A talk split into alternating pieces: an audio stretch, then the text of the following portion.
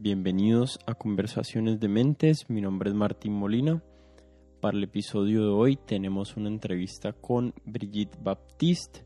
Brigitte es una bióloga experta en temas ambientales y de biodiversidad en Colombia. Es exdirectora del Instituto de Investigación von Humboldt y es la actual rectora de la Universidad EAN. Con Brigitte hablamos acerca de la forma en que se evalúan las ideas y su legitimidad en el mundo científico y también hablamos acerca de la necesidad de pensadores heterodoxos con ideas fuera de los consensos para resolver los problemas en la actualidad. Y por último estuvimos hablando de las formas más efectivas de mitigar los riesgos del cambio climático. Como siempre les recuerdo que se pueden suscribir a este podcast en Apple Podcasts, ahí me pueden dejar una reseña y pueden calificar el contenido. Y también se pueden suscribir en Spotify o en donde sea que escuchen este podcast. Y por último les recuerdo que mis redes son arroba codementes en Instagram y en Twitter y ahí estoy compartiendo mis pensamientos y avisando acerca de los nuevos episodios que van a salir. Eh, sin darles más vueltas, les dejo la entrevista con Brigitte Baptiste.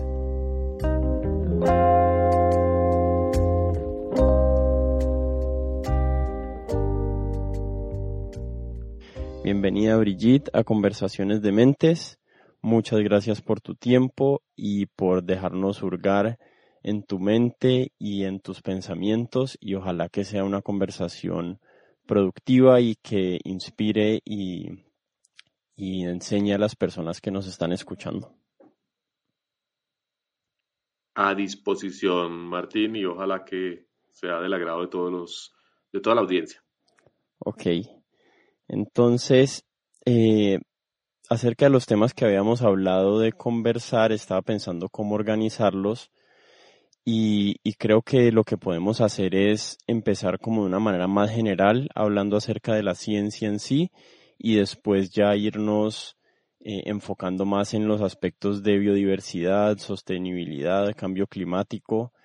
Y con respecto a la ciencia en general, quería contarte una perspectiva que tengo y saber si estás de acuerdo o no y ver cómo o si hay necesidad de resolverla. Y esa perspectiva es que pues primero para empezar es que estamos en un punto como de inflexión importante en la historia de la humanidad o un posible punto de inflexión importante con esto del coronavirus. Y me parece que es un momento que nuestros científicos, tanto particulares como instituciones, se deben como elevar al nivel del reto que se nos plantea pero pues yo he estado pensando acerca de la comunidad científica desde, obviamente desde afuera porque no soy partícipe, pero según entiendo hay un mecanismo de evaluar la validez de las nuevas investigaciones, ideas en el espacio científico que es el peer review o revisión por pares, no sé bien cuál es la traducción al español. Absolutamente correcta. Y hay algo que me preocupa de ese mecanismo, no sé si compartas esa preocupación, y es el hecho de que los científicos establecidos son los encargados de evaluar la validez de nuevas ideas dentro de su campo. Y esto me parece que hay ahí como un desajuste de incentivos o, un mal alineamiento de los incentivos porque eso hace que los pensadores heterodoxos o los pensadores heréticos y heréticas, eh, pues tengan muy difícil acceso a publicaciones, a investigación. Eh, ¿Vos compartís esa preocupación que yo tengo o, crees que el sistema funciona bien y, se deba conservar o no se deban hacer ajustes? Mira, es, una pregunta excelente porque eh, la buena ciencia requiere ante todo una actitud muy cuidadosa en el proceso de evaluación de ideas nuevas o de procedimientos, en general de cualquier cosa. Pero esa evaluación no puede estar sesgada a los intereses o a las, incluso las limitaciones que todos sabemos que tenemos como personas. En el, digamos, en, el, en la academia establecida, la que maneja las revistas de mayor prestigio, eh, obviamente hay una tendencia al eh, conservadurismo, es decir, mm, a ser muy estrictos con la ortodoxia del método, con eh, el apego y la declaración del apego a ciertas escuelas de pensamiento. sin embargo, las mejores revistas o los mejores espacios de publicación y de reconocimiento de la innovación son tremendamente heterodoxos. Nature, por ejemplo, Science, estas revistas que son las que consulta la Academia Planetaria, eh, son muy buenas porque sí le dan espacio ideas eh, raras incluso. Eh, lo que pasa es que hacen la, la claridad siempre y exigen muy bien la trazabilidad de esas ideas. Eh, hay otras que no son, que son muchísimo menos abiertas, digamos, a la disrupción, pero creo que hay una, una oferta suficientemente amplia de espacios de ruptura dentro del uso del paradigma, digamos, clásico y de la modernidad, porque ahí sí hay una limitación importante. Eh, hay pensadores e investigadores que cuestionan la epistemología de la modernidad, que creen que no es suficiente para entender algunos fenómenos del mundo, especialmente tenemos divergencias importantes en las ciencias integrativas, las ciencias de la complejidad eh, y las interfaces entre ciencias sociales y otras ciencias porque obviamente eh, las perspectivas de este conocimiento eh, son mucho más susceptibles a la subjetividad. Es imposible ser neutrales en muchas de estas de, esta construcción de conocimiento. Y eso hace que mm, la posibilidad de evaluar la veracidad, la certeza de los supuestos con los que se trabaja en investigación, insisto, en temas de ciencias sociales o ciencias políticas, incluso ciencias humanas, es muy distinto que el estatuto epistemológico de las ciencias físicas, químicas o biológicas, donde eh, aun cuando el investigador puede tomar cierta posición, definitivamente es más, es, muy fácil identificar o tratar de quitar ese nivel de subjetividad propio del investigador. Em, pero hay espacios, hay espacios para retar eh, a, las, a, las, ciencias, a todas las ciencias, afortunadamente. Eh, lo curioso es que esos espacios mm, a veces no están en las universidades, que es donde están los grandes académicos y los grandes pensadores, porque el problema no es de la ciencia, el problema es de las instituciones científicas. En las universidades se han, digamos, consolidado eh, grupos de investigación que se revisan los unos a los otros, que em, no siempre son los rigurosos que deberían eh, en el control de calidad ni de sus propias investigaciones ni de las demás. Eh, hay incentivos perversos para que eh, la revisión no sea lo que un agente externo esperaría o lograría. Entonces eso hace que haya la creación de roscas, es una palabra muy coloquial pero muy cierta, que construyen, según ellos, escuelas de pensamiento. Según quienes los ven desde afuera, eh, son eh, escuelas de antipensamiento. Eh, es un problema que las universidades tienen que afrontar, tienen que afrontar porque hay, un anquilosamiento de los grupos de pensamiento académicos a raíz de eso, sobre todo gente que lleva 25, 30 años dentro de una forma de trabajar, si no recibe un sacudoncito de vez en cuando, tiende por la naturaleza humana y de las cosas, tiende a ir perdiendo esa capacidad y esa disciplina que requiere cualquier oficio. Entonces, así como hay científicos que con la edad mantienen ese rigor, esa capacidad crítica y de recibir crítica, hay muchos científicos que se van dogmatizando, se van volviendo religiosos con su pensamiento, se van eh, politizando y perdiendo la perspectiva de la discusión crítica y eso sí es muy malo para el conocimiento. Luego hay unos niveles de conocimiento importantísimo, sobre todo en las comunidades de práctica, que son las personas que sin una formación científica eh, experimentan con la realidad y van encontrando cosas. Eso sucede y siempre ha pasado, afortunadamente.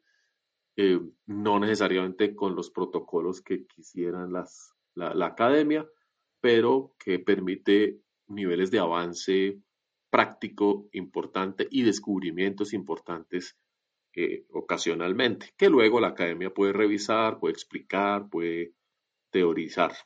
Este, este ejercicio de los, lo que llaman los, los practitioners en inglés, los makers también, son, son palabras que hoy en día estamos escuchando cada vez más, eh, es muy importante porque todo el mundo tiene conocimiento, todo el mundo tiene contexto de ese conocimiento y hay una palabra muy importante que me das el pie para hablar de, eh, campesinado y es el conocimiento situado.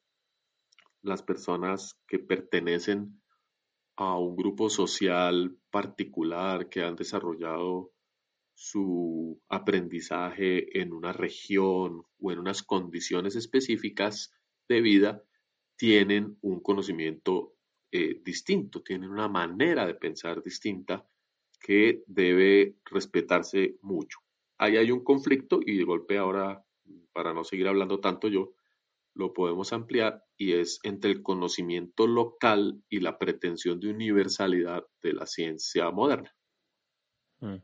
Sí, súper interesante ese tema, pero antes de llegar ahí con esa descripción que estabas haciendo, se me vino a la mente esta palabra que se usa en los medios, pero también, digamos, dentro de las comunidades científicas, que es la palabra del consenso. Eh, se escucha mucho, el consenso científico es que tal, el consenso científico es que tal. Y según yo he entendido la historia de la ciencia, pues los consensos obviamente no son, no son cosas estáticas, no son lineamientos estáticos, van evolucionando. Entonces estaba pensando qué tanto debemos calificar nuestras declaraciones científicas eh, cuando, cuando se habla de un consenso y qué tanto como individuos, tal vez no científicos, pero sí críticos, debemos em, aceptar esos consensos o tratar de indagar nuevos entendimientos o ideas eh, que no caben dentro de ese consenso y ya digamos vamos a voy a tratar de evolucionar el tema hacia el tema del cambio climático pero primero quiero eh, tener tu perspectiva acerca de ese tema de los consensos científicos. Muy muy importante esa noción del consenso dentro del contexto de la validez que es el que hace que una sociedad defina si ese conocimiento es pertinente, es útil, eh, es eh, interesante para tomar decisiones. El consenso es simplemente una, un reconocimiento estadístico de un cuerpo de, de pruebas que está sobre la mesa. Y por tanto el consenso siempre debe ser muy criticado. De hecho, los buenos científicos tienden o están llamados a hacer un ejercicio de cuestionamiento del consenso porque el consenso es muy peligroso. Es necesario para eh, orientar las decisiones. En un punto determinado de la historia hay que decidir qué se hace con algo, pero al mismo tiempo da la impresión de que conocemos todos los ángulos del problema y tenemos la respuesta perfecta. Y eso es eh, muy grave. La historia nos ha demostrado que a menudo no es el caso y que comunidades enteras de eh, científicos estuvieron equivocadas eh, y que fue gracias a una intervención crítica de alguien, eh, un pensador independiente o alguien de la misma comunidad científica, que se rompió el consenso. Hay una regla de la investigación científica que es difícil de aceptar y es la de la falsación. En el método científico se impulsa a todos los miembros de una comunidad a tratar de destruir las hipótesis o los procesos eh, o los resultados de los procesos de investigación con la confianza de que solo empeñándonos a fondo en ese cuestionamiento podemos saber si algo aguanta o no. Eh, en los países que tienen comunidades científicas pequeñas y, que no tenemos mucho, mucha capacidad, hacer ese ejercicio es interpretado como un atentado contra las personas y contra la misma ciencia. Es, un, somos muy susceptibles, la crítica hacia la investigación se toma eh, muy personal, por tanto es muy difícil el ejercicio de cuestionar los consensos. Yo misma sufro, digamos, de esa, de esa maldición porque eh, el estatuto de científico o investigador en países como Colombia no es fácil de conseguir eh, y no necesariamente la gente entiende qué significa. Entonces una persona que puede explicar fenómenos, que puede intervenir en la toma de decisiones de política con sus capacidades, eh, como hago yo, eh, corre el riesgo de equivocarse muy fácilmente y que nadie se lo señale. Eh, hay un, una, como diría, como una perspectiva de las comunicaciones, de la ciencia y, del, de la participación eh, de los científicos en la sociedad que los pone en situaciones muy vulnerables eh, porque los, los lleva eh, a, al estatuto de eminencia. No sé si en algunos programas o en muchas entrevistas que me hacen a mí me presentan como una eminencia en alguna cosa y, pues es un título religioso, la noción de eminencia eh, o, un título nobiliario casi, o una, especie de, eh, obviamente muy honorífica, pero muy imprecisa, porque mm. en ciencia todos somos susceptibles de crítica y de estar equivocados y, lo peor que puede sucederle a un investigador o a un científico es que dejen de cuestionarlo o que dejen eh, de eh, criticarlo porque o representa el consenso o es una, como llaman, la voz autorizada. Pasó eso hace pocos días en esta entrevista que tuvo el presidente con el doctor Patarroyo. Eh, el doctor Patarroyo es un investigador ya senior dentro de la comunidad científica colombiana, eh, pero un investigador muy em, como se dice, muy, muy, eh, está situado en el medio de una controversia, es un investigador muy controversial eh, por su forma de intervenir en los procesos políticos y en las decisiones de la sociedad y por su historia. Eh, y, uno ve en las redes sociales cómo mucha gente cuestiona su labor científica porque no es una persona, digamos, que haga concesiones al público, que le haga concesiones a los demás. Eh, digamos, a muchos no les cae bien el doctor Patarroyo. Y eso hace que entonces su capacidad científica esté, digamos, puesta en duda. En cambio, hay otros investigadores o investigadoras que aparentemente somos más simpáticos, entonces la gente nos hace más caso. Y eso está muy mal. la ciencia no mm. puede funcionar así. Cuando, cuando estábamos hablando del tema de los consensos, se me vino a la mente el caso del físico Freeman Dyson. No sé si estuviste al tanto del ensayo o de creo que hizo dos publicaciones en, en edge.org y él digamos que cabría dentro de esa como dentro de ese personaje de hereje o de o de heterodoxo con respecto al cambio climático y pues digamos que ya está un poquito difuso en mi mente exactamente cuáles fueron las, las críticas que se le hicieron a él.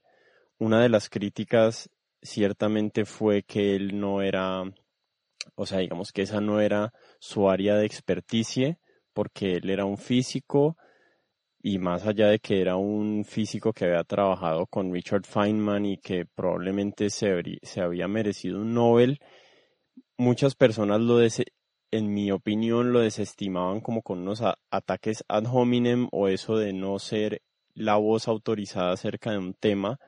Y pues él tenía unas perspectivas acerca del cambio climático, de los modelos de fluidos dinámicos con los que, con los que tratamos de predecir los efectos del cambio climático, eh, que no eran las, las del consenso. Y, y al menos para mí, hace años ya, pues fueron esas, esas declaraciones de él. Fue muy informativo cómo se dio a cabo esa, esa situación y, y, no sé, fue algo que me inspiró a buscar eh, ese tipo de pensamientos, a ver qué, solo como para alimentar mi propio entendimiento acerca de los problemas. Bueno, yo quiero saber el consenso, de acuerdo, pero también quiero tener estos estos personajes que me hagan pensar y que me hagan reevaluar qué tan confiable es o, qué tantas suposiciones hay ahí. ¿Vos crees que hay algunas, alguna suposición oculta dentro de la ciencia del cambio climático que, que el cambio es malo? Y ese, ese, creo que era uno de los argumentos que él tenía. Seguro, sí está sucediendo el cambio climático, pero, pero subyacente a eso hay una suposición de que el cambio es malo y pues según entendemos la evolución y, y todos los o todas las dinámicas que suceden en la en la en la biología y en el planeta pues siempre estamos en un estado de cambio. El tema es qué tan rápido y cuáles van a ser los efectos pero no sé si estuviste al tanto de esa controversia con él y qué, opinión tenés acerca de, de tener esas posiciones con relación a, estos temas que ya se van volviendo incluso hasta más políticos que científicos en muchos casos. Sí, sí. Creo que tocas un, un elemento absolutamente central de la polémica sobre la construcción de conocimiento socialmente aceptado o políticamente eh, útil para la toma de decisiones. En general, en la ciencia hay un nivel de reconocimiento a los eh, investigadores que les permite intervenir en cualquier área del conocimiento. Porque el doctorado, como se llama el PhD, Philosophy eh, on, Something, es eh, quien es doctor en filosofía, es decir, quien conoce el conocimiento. Mm. Cualquier persona que tiene un doctorado es ante todo un epistemólogo, es decir, una persona capaz de analizar el método con el que se ha desarrollado una prueba del conocimiento. La evidencia de que eso funciona es porque la mayoría de procesos disruptivos que han llevado a cambios teóricos importantes en la historia no se hacen desde la misma disciplina, sino desde afuera. Es muy difícil que una persona que ha estado durante 20, 30, 40 años desarrollando un trabajo eh, concienzudo y riguroso en química, en economía, en cualquier eh, área del conocimiento, eh, logre percibir alguna falla de su razonamiento sobre el cual además ha construido todo un edificio conceptual. Eh, si la persona no está apegada y enamorada de sí misma y de su ego, no tendrá problema en reconocer 30 años después que estuvo todo el tiempo equivocada, porque la ciencia es eso, es ante todo reconocer equivocaciones. En cambio, si se trata de una persona eh, muy buena enamorada de sí misma, va a pelear como, como decimos, como gatico panza arriba, incluso contra la evidencia y los cuestionamientos que se le hagan desde afuera. Un buen científico acepta críticas de un ciudadano de la calle y es capaz de responder con serenidad a las preguntas más ingenuas o aparentemente tontas. Por eso siempre decimos, no hay pregunta tonta. Eh, y, las preguntas de los niños son las que los científicos buenos siempre quieren, porque obligan a, regresar a un estatuto del pensamiento eh, organizado muy importante. Así que en, eh, en el caso, por ejemplo, del ambientalista escéptico, que es uno de los de los noruegos John Lomborg, que fue defenestrado por la comunidad científica por cuestionar la ciencia detrás del cambio climático. En este caso, hay que agradecerle que siga activo y que siga cuestionando eh, las distintas maneras de interpretar los datos con los que los climatólogos, los bioquímicos, los microbiólogos eh, están eh, construyendo un corpus eh, teórico al respecto de la transformación del clima en la Tierra. Ah.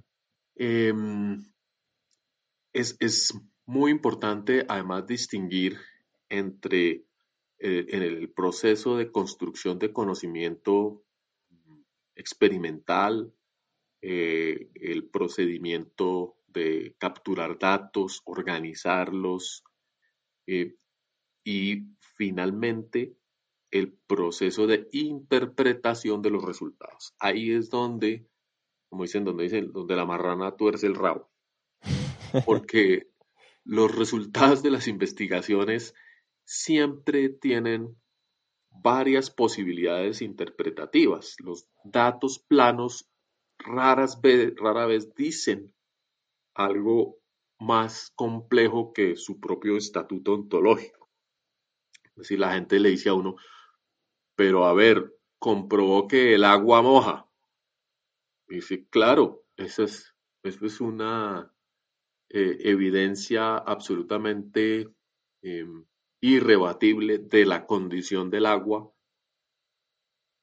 por su naturaleza ontológica. El agua moja.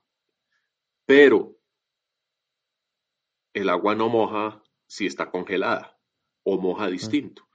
El agua no moja en la luna porque no hay agua.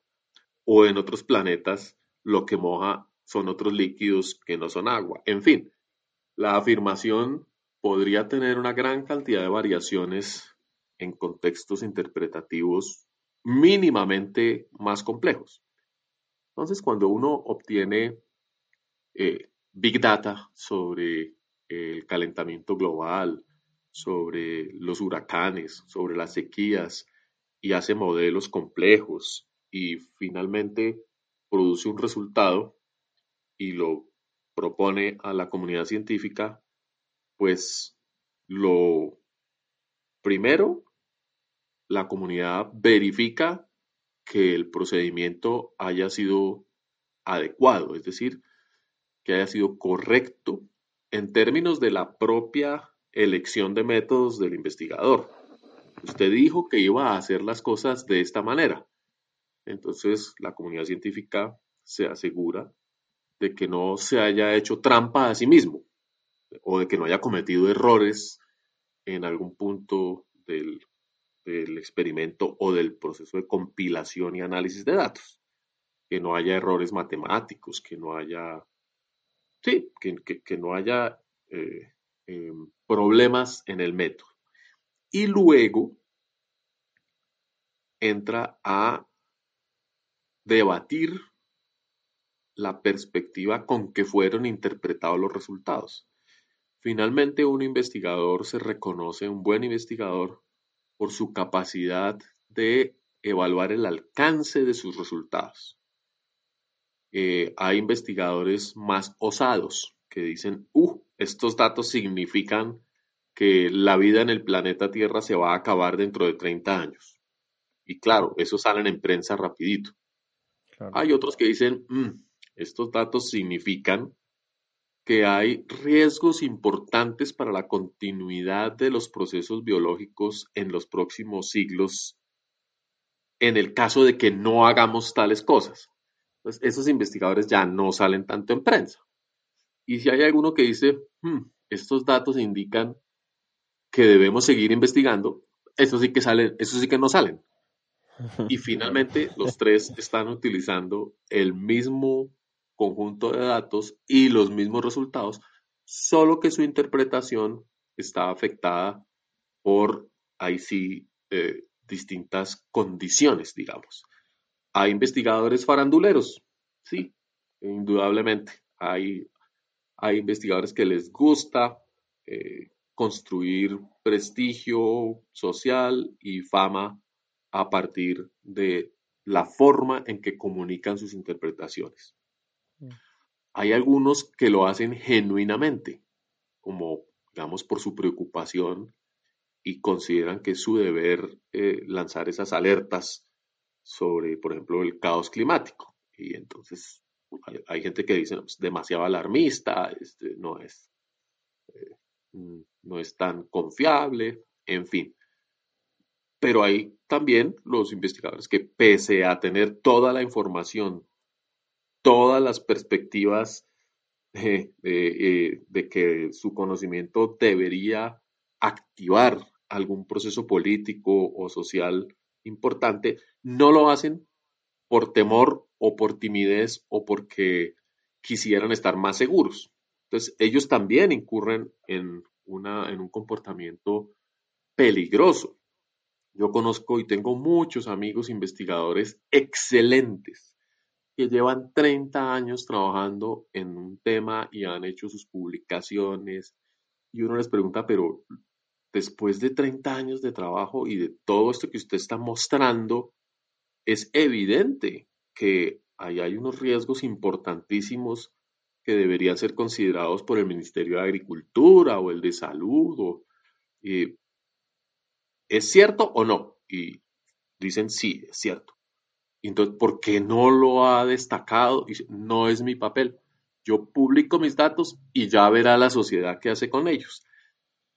Entonces verás, hay, un, hay los dos extremos. Los investigadores que se autorrecluyen y les cuesta mucho trabajo tomar una posición, eh, eh, digamos, más deliberante en la sociedad. Y hay otros que son un poquito más eh, eh, laxos en ese sentido y prefieren plantear los temas para la discusión pública aun cuando no haya todo el conocimiento posible. Este, digamos, ese es el ámbito natural del debate acerca del conocimiento. Requiere garantizar libertad de expresión, requiere eh, educación para entender la ciencia eh, y requiere ejercicios como este tan importante que estás haciendo tú con este, con este podcast. Sí, incluso ahí creo que cabe también eh, la habilidad de comunicación de los científicos, ¿no? Porque hay unos que los dotó la naturaleza y sus genes y su, y su entorno con una habilidad impresionante de comunicar ideas y hay otros que no, que no fueron tan afortunados y muchas veces eh, incluso en la ciencia lo que termina prevaleciendo es lo que quedó mejor comunicado y no lo que quedó mejor sustentado. Es verdad. Sí. Y eso es un ejercicio que la academia debería revisar cuidadosamente. Eh, eh, durante los años que estuve en el Instituto Humboldt, en los que hicimos un esfuerzo muy grande de comunicación del conocimiento sobre la biodiversidad colombiana, esa era una pregunta permanente, era un, llamado de atención, una alerta que teníamos todo el tiempo, porque eh, uno a través de la comunicación puede ser muy convincente, incluso puede llegar a los niveles de la propaganda y del uso poco ético de los resultados de un trabajo eh, para crear noticias falsas o para crear condiciones eh, favorables a ciertos intereses. Entonces hay un ejercicio de ética en las comunicaciones científicas que no es menor y que no está siendo eh, trabajado a fondo, por lo menos en los pregrados en, ni en la educación en Colombia. Y eso es una falla importante porque eh, hace que la gente finalmente no sepa a quién creerle, ni mm. tenga los elementos para cuestionar ese consenso del que hablábamos o esas voces autorizadas. Eh, todo el mundo debería ser capaz de alguna forma de, entender qué es lo que hace el doctor Patarroyo, qué es lo que hace el doctor Ginás, por qué son científicos eh, eh, reconocidos y donde su labor ha sido absolutamente fundamental en la construcción de conocimiento, independientemente de que sus posiciones políticas estén en acuerdo o en desacuerdo con las mías o de que su manera de comunicar y de participar en la sociedad sea eh, más afortunada o no. Entonces, sí hay un elemento fundamental de interpretación pública de lo que es la ciencia y el papel de los científicos en ella. Hay que mm. hacer ese trabajo. Y permíteme volver un poquito atrás porque Mm, la pregunta anterior había un elemento central que no abordé y era el de la comprensión del cambio, a propósito del cambio climático, si era bueno o malo. Eh, un buen científico normalmente no juzga las implicaciones de sus modelos o de sus resultados en términos morales. Lo juzga en términos de los efectos que tiene en eh, la estructura de la sociedad en un proceso determinado eh, y tiene que ser muy cuidadoso en cómo construye esa interpretación, porque es muy fácil generar señales equívocas. Los resultados de mi investigación indican que si en los próximos tres años eh, los agricultores colombianos no abandonan el uso del glifosato del todo, eh, la comida se va a convertir en un veneno para la gente.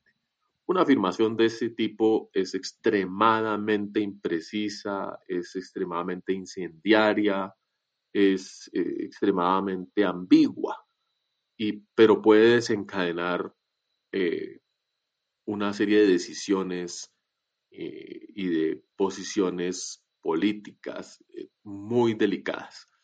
Entonces, el cambio que busca siempre atraer más conocimiento es importantísimo, pero cómo juzgar el cambio es uno de los elementos más difíciles del trabajo de comunicación y de eh, interpretación de la ciencia. El cambio climático genera riesgos. Uno, estamos todos de acuerdo en que si va a generar eventos extremos, va a incrementar la frecuencia de seguramente los huracanes, la intensidad va a generar más pluviosidad anual en ciertas partes, en otras no, pero el juicio de valor que viene asociado con eso tiene que ser muy cuidadoso porque inmediatamente aparece la pregunta de la conexión. Bueno, ¿y quién es el culpable entonces y a quién le vamos a cobrar eh, el daño que eh, fue causado por el consumo de combustibles fósiles y que nos llevó a la situación actual. Em, ahí hay que ser mucho más prudente porque la pregunta de investigación probablemente no eh, estaba evaluando esas correlaciones o esas causalidades. En fin, entonces, por eso, digamos, la, la ciencia a mí me gusta mucho por el llamado al rigor, al cuidado lingüístico, a la precisión eh, y también eh, por el llamado al trabajo en equipo, a la exposición clara de motivos, de alcances, de posibilidades y a la humildad y la serenidad. Si alguien te dice, tu investigación está mal hecha por esto y esto, uno siempre tiene que revisar y contestar. No importa que esa persona sea un niño de 12 años o alguien que no proviene de tu disciplina. La investigación genuina nunca deja de responder con amabilidad y agradeciendo eh, la interpelación. Eh, quedándonos ahí en el tema del cambio climático, eh, quería hacerte una pregunta que, que, la respuesta me temo que va a ser poco científica, pero estaba pensando como, digamos que asumamos eh, que los efectos del cambio climático van a ser devastadores o tienen una probabilidad grande o baja de ser catastróficos, entonces vale la pena considerarlos y, y accionar nuestras herramientas como humanidad para prever ese problema.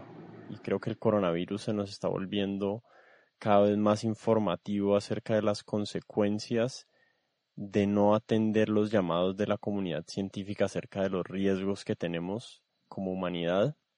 Pero entonces te quería plantear la pregunta de una manera eh, que se me está ocurriendo, que tal vez pueda ser un poco curiosa, que es como, como tomando en cuenta tal vez cuatro áreas, digamos el, el tema de la educación o de la comunicación y la conciencia humana, eh, el otro área sería, digamos, desarrollar nuevas tecnologías, el otro área sería la investigación, y el otro área, digamos, serían las medidas o restricciones a nivel gubernamental. Si estuviera en cabeza de Brigitte, eh, cómo asignar los recursos en la humanidad, pongámosle un número el que sea mil millones o cien mil millones de dólares, lo que sea, ¿cómo crees que es la manera más, como más efectiva o eficiente de asignar nuestros recursos como humanidad dentro de esas áreas para, para ver realmente un cambio y una y un movimiento efectivo que contrarresten los riesgos que nos presenta ese, ese reto, digamos, del cambio climático. Es, sí, es una pregunta bien interesante. La voy a responder cortico porque lamentablemente me tengo que retirar, pero hmm yo ubicaría gran parte de los recursos en la innovación, eh, en la innovación adaptativa, es decir, ante el peor escenario posible, cuáles serían los mecanismos que debería implementar la sociedad para darle continuidad a sus actividades y minimizar los impactos negativos de, la crisis climática. Eh, y utilizaría una porción de los recursos para monitorear y experimentar todos esos procesos innovativos, para retroalimentar ese conocimiento. Y finalmente, la última porción, no, no diría que eh, equivalente, en los temas de monitoreo, conversación, educación y comunicación con eh, la comunidad en un sentido amplio. Es decir, yo diría 50, 25, 25, algo por el estilo. Hmm. Ok, bueno, Brigitte, pues estoy súper consciente de tu tiempo y te agradezco enormemente que te hayas sentado y hayas tomado el tiempo para conversar conmigo. Espero algún día adelante lo podamos repetir acerca de otros temas que creo que tenemos en común, de común interés. Eh, no sé si quieras, digamos, aquí compartir tus redes, donde la gente te puede seguir o tal vez algún programa que, que estés lanzando en la universidad o algo así que le quieras compartir a los oyentes para que se enteren. Bueno, gracias Martín. Eh, y gracias por la oportunidad de esta conversación tan interesante. Creo yo que es fundamental que hablemos de estos temas. Mm, bueno, yo tengo ahora eh, unas conversaciones con la rectora en la Universidad de AN, que son webinars los jueves de 4.30 a 5.30. Hoy tenemos uno sobre la economía del post-COVID. Vamos a ver cómo nos va con el decano de Economía de la Universidad de los Andes y una economista de la Universidad de AN. Eh, espero poder activar el programa Emergencia Climática en la franja de opinión de Canal Capital. Estamos construyendo la plataforma, a ver cómo nos va y por supuesto a través de mi Twitter, Brigitte LGB, o mi Instagram eh, o el Facebook, donde trato de estar atenta y contestar todas las interpelaciones que me hacen las personas al respecto de mi trabajo. Siempre bienvenidos, siempre bienvenidas. Ok, Brigitte, muchísimas gracias otra vez y espero nos encontremos en algún momento. Vale, Martín, que estés muy bien. Muchas gracias. Como siempre les recuerdo que se pueden suscribir a este podcast en Apple Podcasts, ahí me pueden dejar una reseña y pueden calificar el contenido y también se pueden suscribir en Spotify o en donde sea que escuchen este podcast. Y por último les recuerdo que mis redes son arroba codementes en Instagram y en Twitter y ahí estoy compartiendo mis pensamientos y avisando acerca de los nuevos episodios que van a salir.